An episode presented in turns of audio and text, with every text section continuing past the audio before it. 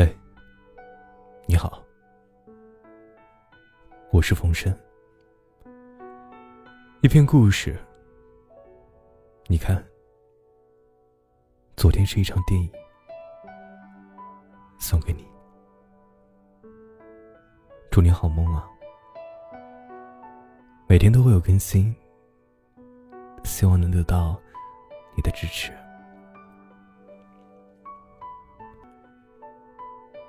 故事开始了，闭上眼睛，抱住你的小被子，让我们一起走进故事的世界。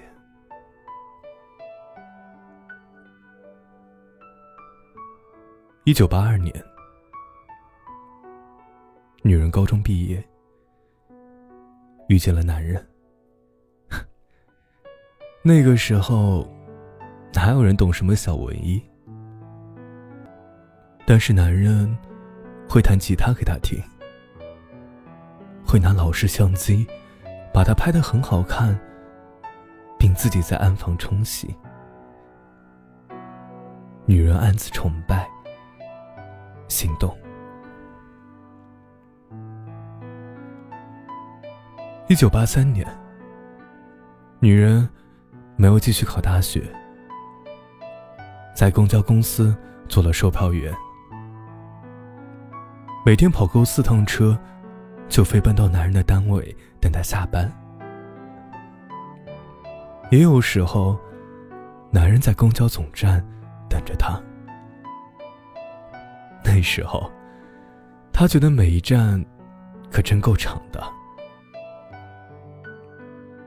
一九八五年，女人带他见了家长。女人的妈妈。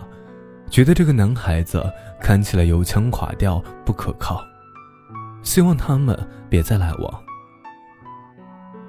女人坚持。女人的妈妈问他：“你喜欢他什么？”女人答：“对我好。”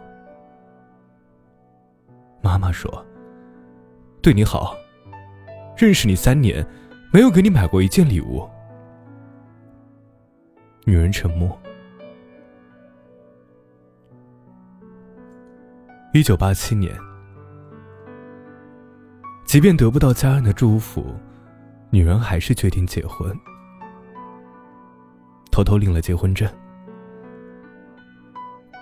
婚礼当天，宾客满座，没有一个娘家人。女人那一天留下了好多照片。笑容里没有一点遗憾。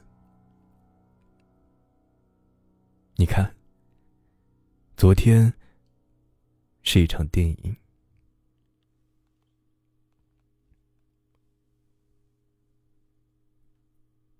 第二年冬天，女人结婚了。女人的妈妈虽然不得不接受这个事实。但是心里还是别扭着。女人要回自己家，妈妈坚持让男人来接她。女人不听，偷偷走了。数九寒天，雪地里滑了一跤，满地渗着血。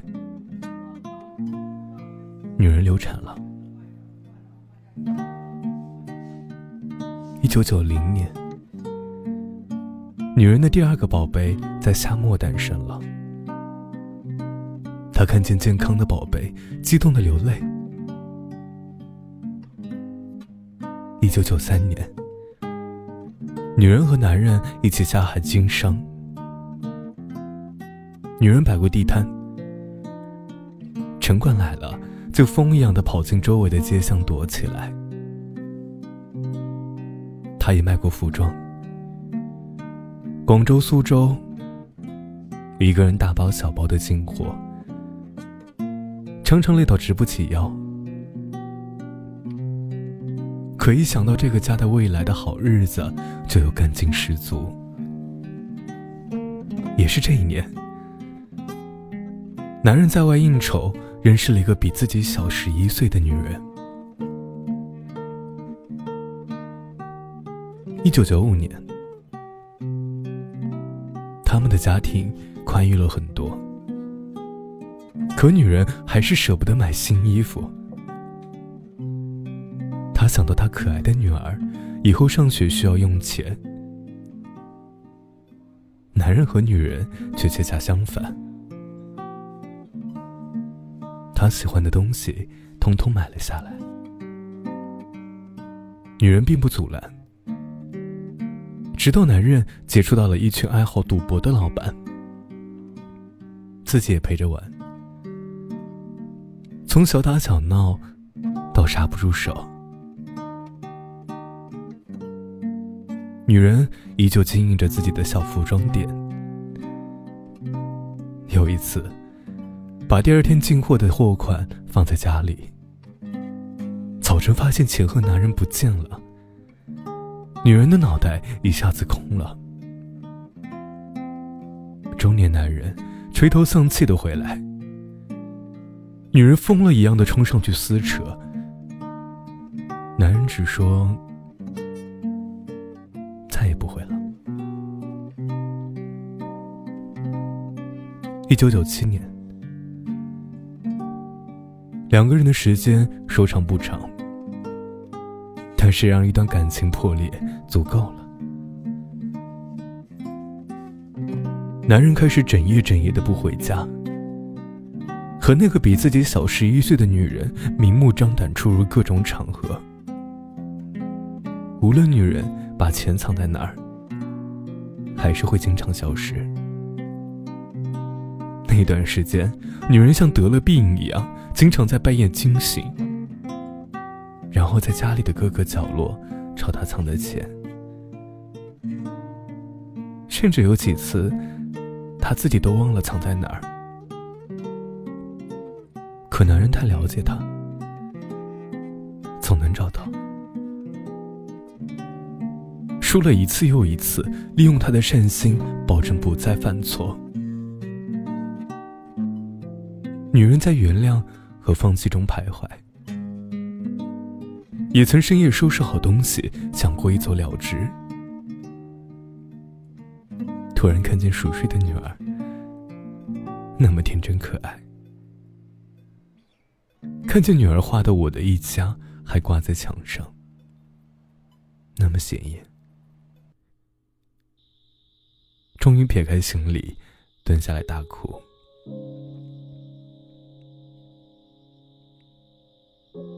一九九八年，女人已经数不清楚第几次推开家门，看见男人和另一个女人亲密相拥。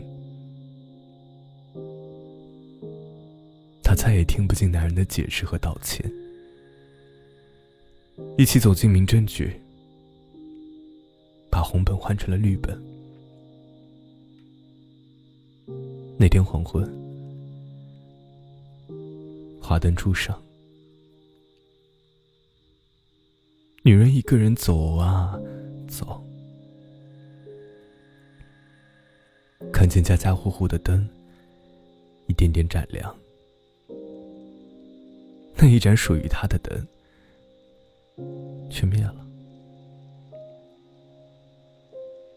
她想起十五年前，她还是一个小售票员的时候。每天那么盼着，赶紧见他一面。他们彼此微笑相拥。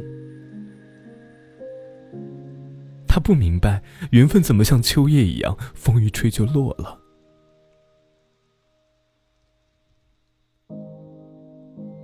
一九九九年，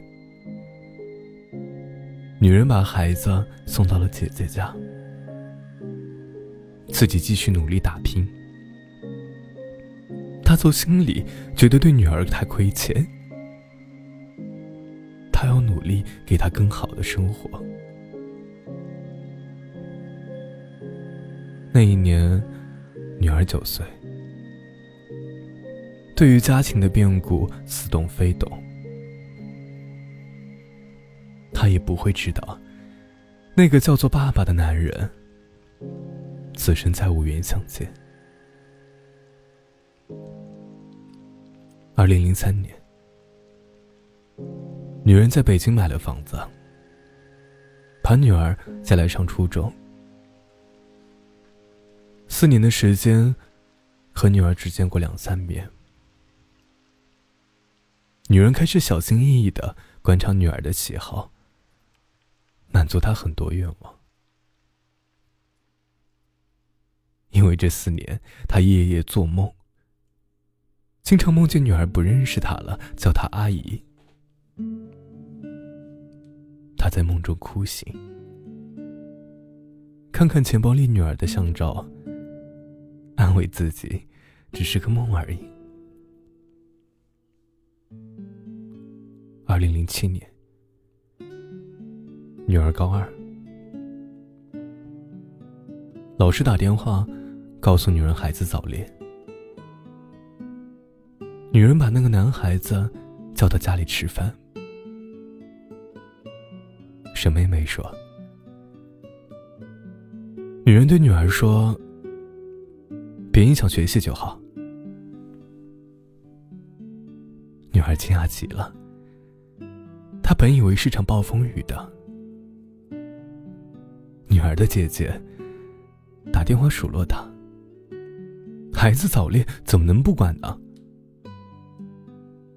女人说：“他缺少的爱太多了，是我亏欠他的。这个世界上，多一个人爱他有什么不好呢？我要他开开心心的。”二零零九年，女儿上大二了，经常问女人：“妈，你什么时候才能找个伴儿啊？”说：“找不到，你陪我一辈子吧。”她们像闺蜜一样，经常深夜在被窝里聊天。女人偶尔会说起那些年她的婚姻、家庭生活。这么多年过去了，每当说起这些，女人还是充满了怨恨和不甘心。虽然她总说自己释怀了，女儿常常在想，妈妈应该很爱爸爸的。这些耿耿于怀，便是最好的证据。而那个叫爸爸的男人，他在远方好吗？会想起妈妈和他吗？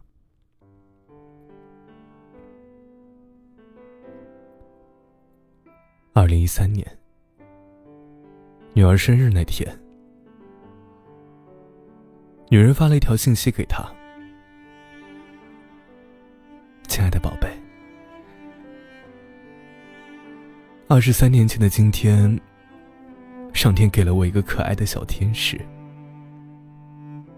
这么多年，我给他的显然不是最好的，可我一直在努力。我想永远为这个小天使遮风挡雨。那么爱你的妈妈。女儿边看边笑，豆大的泪珠却滴在屏幕上。这一年是他们在这个家的第十年。为此，女人和女儿还小小的庆祝了一番。这么多年，家人和女人的朋友总告诫女儿。要好好照顾、孝顺你妈妈。这些年，她太难了。等你做了妈妈，会懂得更多。也是这一年，从很远的地方传来了男人病重的消息。女人犹豫了好久，要不要告诉女儿？她怕女儿面对重逢、离别。他太怕生活的波动给女儿带来半点伤害。犹豫再三，最终还是想通：女儿是成年人了，要自己决定一些事情。女人在电话里哽咽，她说：“爸爸想要见你，他生病了，可能再也好不了了。”深夜。女儿辗转反侧，对于那个叫爸爸的男人，她印象模糊。可她无数次的设想过，爸爸会不会在午夜梦回叫他的名字，梦见他小时候的样子，会吗？女儿还是要决定去看看。她决定马年新年的时候，要去看看那个叫做爸爸的最熟悉的陌生人。他甚至想好了，应该为他选点什么样的礼物。他想好了不提从前，想好了平静的叫他爸爸，想好怎么对他微笑，怎么抱他是最好的姿势。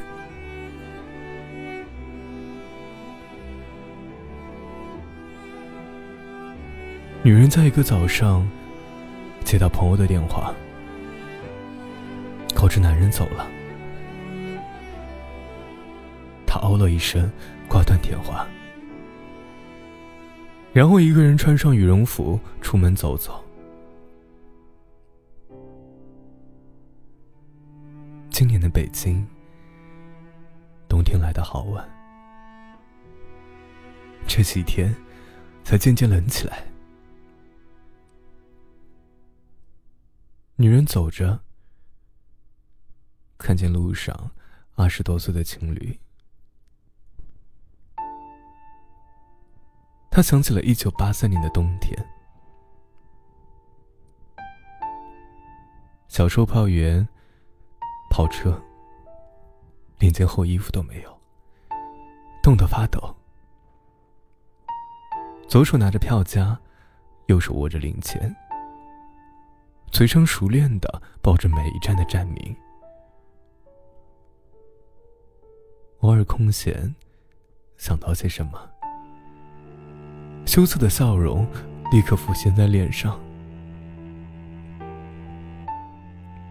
司机驶进终点站的时候，他左顾右盼，突然一下子聚焦在那个熟悉的小伙子身上，傻笑着招手。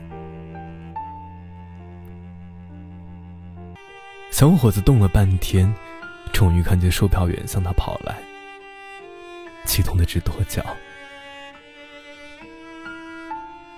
两人不敢拉手，只是并肩从一条马路走到另一条马路。小伙子看姑娘，冻得鼻涕都出来了，傻笑着说。真该给你招下来啊！等我发了工资，攒一攒，给你买件厚棉袄吧。售票员不好意思的擦掉鼻涕，低头说：“不用啊，别乱花钱。以后过日子，花钱的地方多着呢。”